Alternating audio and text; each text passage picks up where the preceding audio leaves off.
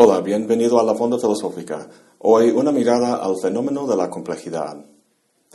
En los últimos 10 o 15 años, la complejidad se ha vuelto un tema muy popular. Casi todas las secciones de tu librería local tienen títulos al respecto. La complejidad y la sociología, la arquitectura, el conocimiento, la antropología, la física, administración de negocios, incluso la complejidad y el deporte, la verdad no estoy muy seguro que tiene que ver la complejidad con el deporte, pero cierto es que muchos han encontrado en las así llamadas ciencias de la complejidad un modelo muy potente y fructífero para entender la naturaleza de toda una gama de fenómenos, desde el cerebro y el lenguaje hasta la sociedad, la economía y el Internet. ¿Y la filosofía? ¿De qué sirve un estudio de este tema de la complejidad para el filósofo? Como veremos, sirve de mucho. Si te das cuenta, una buena parte de la historia de la filosofía y también de la propia ciencia consiste en un intento de reducir la complejidad de la experiencia a algo sencillo. Teorías filosóficas como las ideas de Platón, la sustancia de Aristóteles, el sujeto trascendental de Kant, etc., explican fenómenos o conductas complejas al reducirlos a esencias o principios básicos. ¿Has oído hablar del debate modernidad-posmodernidad? Se caracteriza de forma muy simplista de la siguiente manera. Por un lado, hay personajes como Descartes, Leibniz, Kant y Hegel que hacen metafísica de forma absolutista y universalista. Conjuran un esquema sencillo que lo explica todo. Y por el otro lado están los posmos, Nietzsche, Heidegger, Derrida y Foucault. De distintas formas, estos autores tratan de mostrar que la pretensión de totalidad falla como consecuencia de la propia estructura de los sistemas que analizan. Hay una ilustración perfecta de todo esto en la obra de Robert Nozick. En el prefacio de su libro Anarquía, Estado y Utopía, dice lo siguiente. Una forma de actividad filosófica es como empujar y llevar cosas para que encajen dentro de algún perímetro establecido de forma específica. Todas esas cosas están fuera y tienen que embonar. Usted presiona y empuja el material dentro del área rígida, metiéndolo dentro de los límites de un lado hinchando el otro. Corre a la vuelta y presiona la vejiga inflada, produciendo otra en otro lado. Así usted presiona, empuja y corta las esquinas de las cosas de modo que encajen, y oprime hasta que finalmente casi todas ellas, más o menos vacilantes, entran. Aquello que no lo logra es arrojado lejos, de modo que no vaya a notarse. Rápidamente encuentra usted un ángulo desde el cual el objeto muestra un ajuste exacto y toma una instantánea, colocando el obturador rápido antes de que algo se hinche notoriamente. Después, de regreso en el cuarto oscuro, retoca los rascones, roturas y jirones del material del perímetro. Todo lo que resta es publicar la fotografía como una representación de cómo son exactamente las cosas, haciendo notar cómo nada encaja apropiadamente en ninguna otra forma. Es buenísimo, ¿no? Seguro ves los puntos de comparación. Los modernos son los que tratan de meter todo en una caja delimitada. Y los posmos, al jalar un poco los rascones y jirones, muestran cómo inevitablemente las cosas salen de golpe de sus confines. Si te das cuenta, al hablar yo de los posmos, Estoy haciendo precisamente eso que comenta Nozick, de meter una diversa gama de cosas, en este caso autores, en una sola caja nítida, como si todos compartieran una esencia a la que se podrían reducir. En conversaciones sobre los así llamados posmos, esta esencia viene siendo que para los posmos todo se vale. Pues eso es ridículo. No vas a encontrar esa afirmación en Foucault o en Derrida, ni como consecuencia de su pensamiento, si lo estudias cuidadosamente. Entonces, cuando sientes la tentación de usar la palabra postmoderno, piénsalo dos veces y trata de hablar de un autor específico, citando algo de su obra.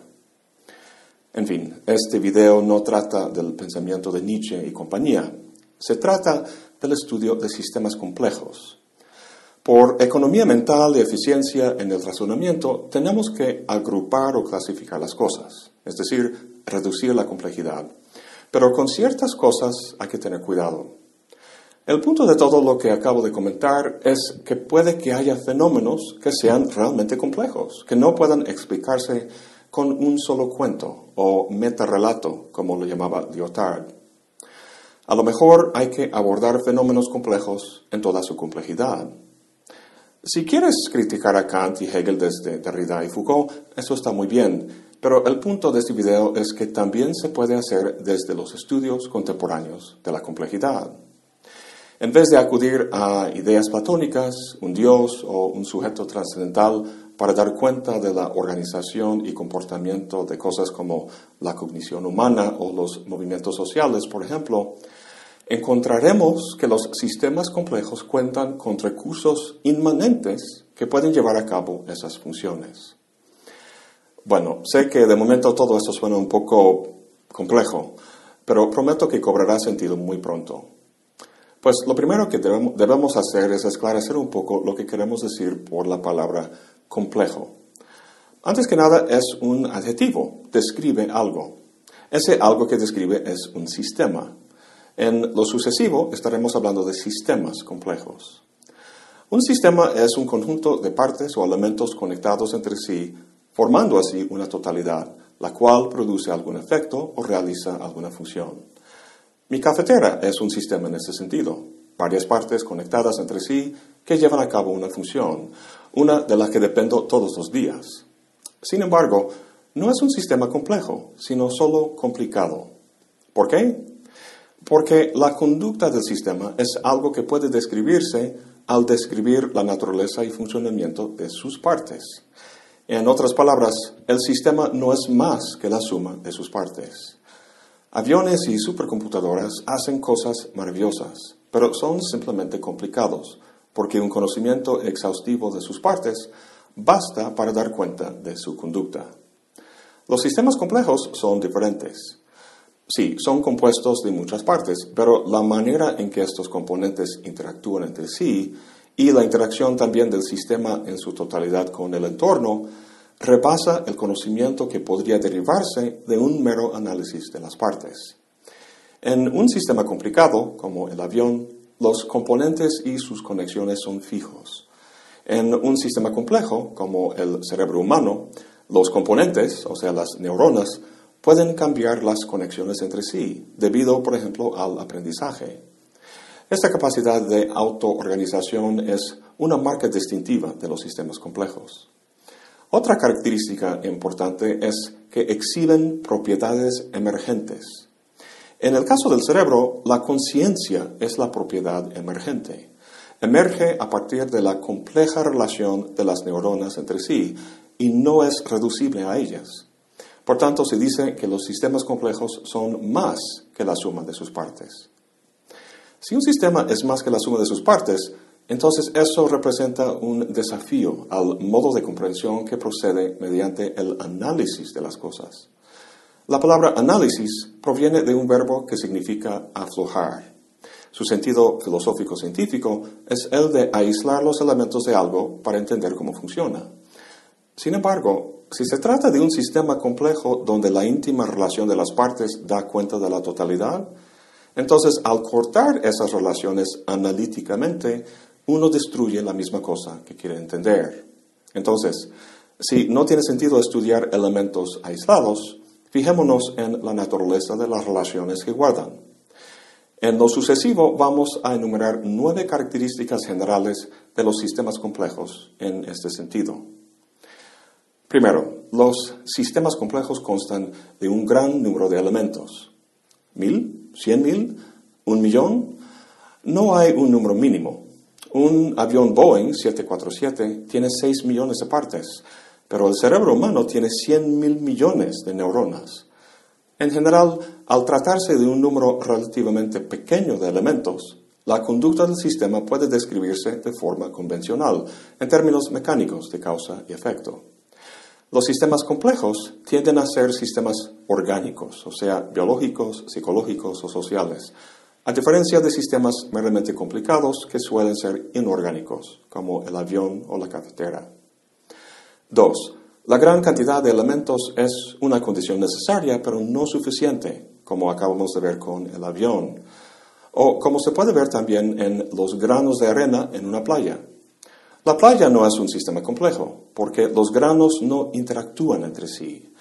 Sí, están en contacto físico, pero su relación no es dinámica, no proporciona algún medio a través del cual puede cambiar sobre el tiempo. 3. Entonces, tenemos muchos elementos que interactúan entre sí de forma dinámica sobre el tiempo. Además, esta interacción es penetrante en sus efectos, es decir, cualquier elemento influye en muchos más y es afectado por varios otros. 4. Las interacciones entre los elementos son no lineales. En mis videos sobre la teoría del caos hablamos de la no linealidad. Significa que la relación de causa y efecto no es proporcional, sino que pequeñas causas pueden tener efectos muy grandes. Si las relaciones fueran únicamente lineales, la complejidad no sugeriría. 5. Las interacciones son además recursivas, es decir, el efecto que un elemento realiza puede volver a afectar a ese mismo elemento. Este fenómeno se conoce también como la retroalimentación. Esta puede ser positiva, es decir, estimula al elemento a seguir actuando de esa forma, o negativa, donde inhibe o frena la actividad de ese elemento. 6. En lo general, los sistemas complejos son abiertos, es decir, interactúan con su entorno, lo cual provoca adaptación y reorganización del sistema mismo. Los sistemas complicados tienden a ser cerrados. Los contornos del avión son muy marcados con respecto a su entorno, pero los de un sistema económico, por ejemplo, no. Los límites de este no son inherentes al sistema, sino que son una función de la descripción del sistema, es decir, depende de la posición del observador del sistema. 7. Los sistemas complejos operan bajo condiciones lejos del equilibrio. Un sistema en equilibrio es uno en el que fuerzas rivales están balanceadas o canceladas. Por ejemplo, tienes hambre y comes algo, o tienes una duda y la resuelves. Uno alcanza un estado de equilibrio. Pero si uno jamás volviera a tener hambre o a tener una duda, o sea, estar desequilibrado, el cuerpo dejaría de contar con la energía que necesita para reproducirse y vivir y la mente dejaría de tener el flujo de ideas y cuestionamientos que constituyen su actividad y vitalidad. En los estudios de sistemas complejos, el equilibrio es sinónimo de la muerte. 8. Los sistemas complejos tienen una historia. No permanecen estáticos como la cafetera, sino que evolucionan sobre el tiempo. Su pasado, su historia, es necesario para entender su estado actual. Aquí vemos un reflejo del debate entre el estructuralismo y el postestructuralismo. Para Saussure, por ejemplo, el lenguaje como sistema es ahistórico. Lo compara con el ajedrez. En un juego de ajedrez, para saber cómo pueden moverse las piezas, no es necesario saber la historia del juego hasta ese momento, solo hay que acudir a las reglas. Este es un análisis que se llama sincrónico. Los postestructuralistas, en cambio, son diacrónicos en su análisis. Para ellos, como para los sistemas complejos, la historia del sistema incide de forma importante en su funcionamiento actual. 9. La última característica general de los sistemas complejos es el hecho de que los elementos del sistema ignoran la conducta del sistema en su totalidad. Es decir, el comportamiento de un elemento va en función de la información que recibe de su entorno inmediato y no del sistema en su totalidad. Recuerda que la complejidad es un fenómeno que emerge a partir de muchos elementos interactuando entre sí con todas las características que hemos visto hasta ahora. Si un solo elemento supiera, por así decirlo, el patrón global del sistema, entonces la complejidad del mismo estaría presente en ese mismo elemento. Pero no es así. Volviendo al cerebro y sus elementos, las neuronas, está claro que la conciencia humana no se encuentra en una sola neurona, sino que es un fenómeno complejo que emerge a partir de todas interactuando entre sí. O tomo el ejemplo de agua. Imagínate que pudieras reducirte al tamaño de uno de los átomos de hidrógeno o oxígeno que lo compone. ¿Ahí entre los átomos encontrarías agua? Por supuesto que no. El agua no reside en los elementos que lo componen, sino que es un fenómeno que emerge a partir de su interacción.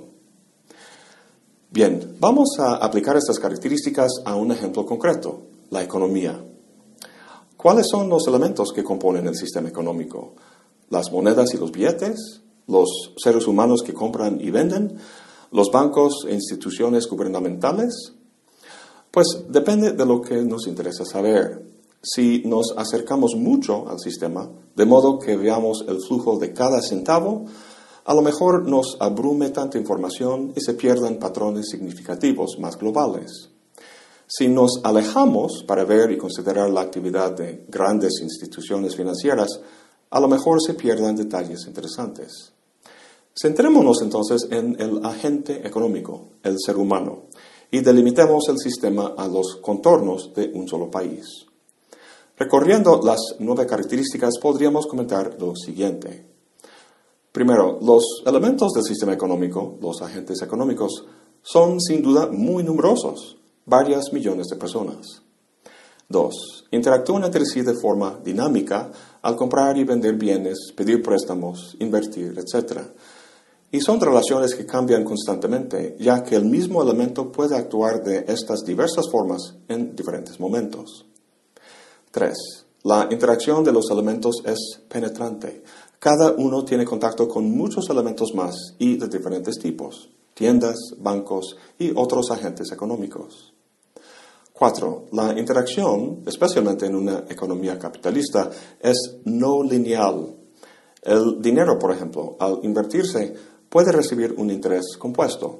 O si se trata de comprar acciones en una compañía justo antes de que se disparen su valor, una pequeña inversión puede resultar en un rendimiento significativo.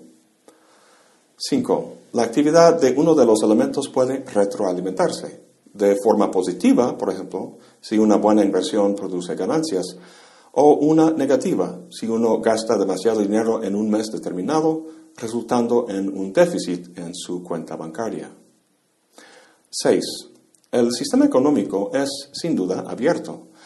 La economía de un país como México no termina tajantemente en las fronteras, sino que se vincula con y es influido por muchos otros sistemas. El sistema político, piensa en el TLC, en la agricultura y por tanto en el clima, en la ciencia, la tecnología, las relaciones internacionales, etc. 7. La dinámica de la oferta y la demanda hace que cualquier sistema económico opere en un estado de desequilibrio. El constante esfuerzo por alcanzar cierto equilibrio es lo que provoca el flujo constante de mercancías, dinero, productos información a través del sistema. En otras palabras, una economía siempre está en movimiento. Va por arriba, va por abajo, pero nunca es estático. 8.